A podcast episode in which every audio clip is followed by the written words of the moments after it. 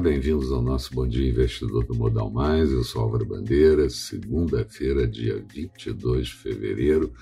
Eu começo lembrando que na semana passada a Bovespa fechou em queda de 0,83%, é, muito em função da performance do comportamento das ações da Petrobras, que no último dia da semana as ações preferenciais tiveram queda de quase 7% e as ordinárias com queda de quase 8% por conta de boatos depois confirmados, depois de pregão encerrado, de troca de gestão na Petrobras. É claro que hoje o dia será totalmente dominado pela evolução desse quadro de substituição da Petrobras, afetando não só as ações da empresa, mas também todo o mercado e ainda a taxa de câmbio e os juros é, praticados. Ah, os ADRs de Petrobras, agora há pouco no pré-mercado americano, tinham queda de quase 12%, e o principal fundo ETF da EWZ com uma queda de 5,18%. Os mercados no exterior também não ajudam em nada no dia de hoje. O comportamento negativo no encerramento da Ásia, exceto a Bolsa de Tóquio, Europa operando negativo, mas já um pouquinho afastado das mínimas do dia, e futuros do mercado americano também no campo negativo nesse início de manhã.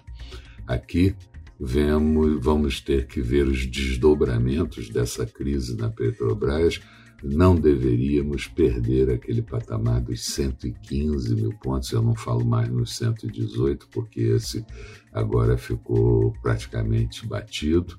E os investidores no mundo muito preocupados com a evolução dos juros dos treasuries americanos em alta. No exterior, o Irã e a China querem que os Estados Unidos retire sanções e restrições para resgatar o acordo nuclear e também o acordo comercial com a China. Na Alemanha, tivemos a divulgação do índice IFO de sentimento empresarial. Ele subiu para 92,4 pontos em fevereiro, vindo de 90,3 pontos, o que certamente aliviou um pouco a tendência dos mercados nesse início de manhã.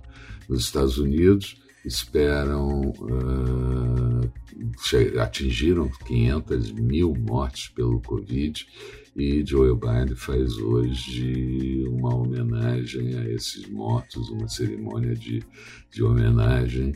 Ele que tem sentido bastante o volume de mortes nos Estados Unidos. Aqui, os óbitos atingiram 246 mil pessoas e, é, para complicar um pouco mais, não temos vacina para imunizar a população.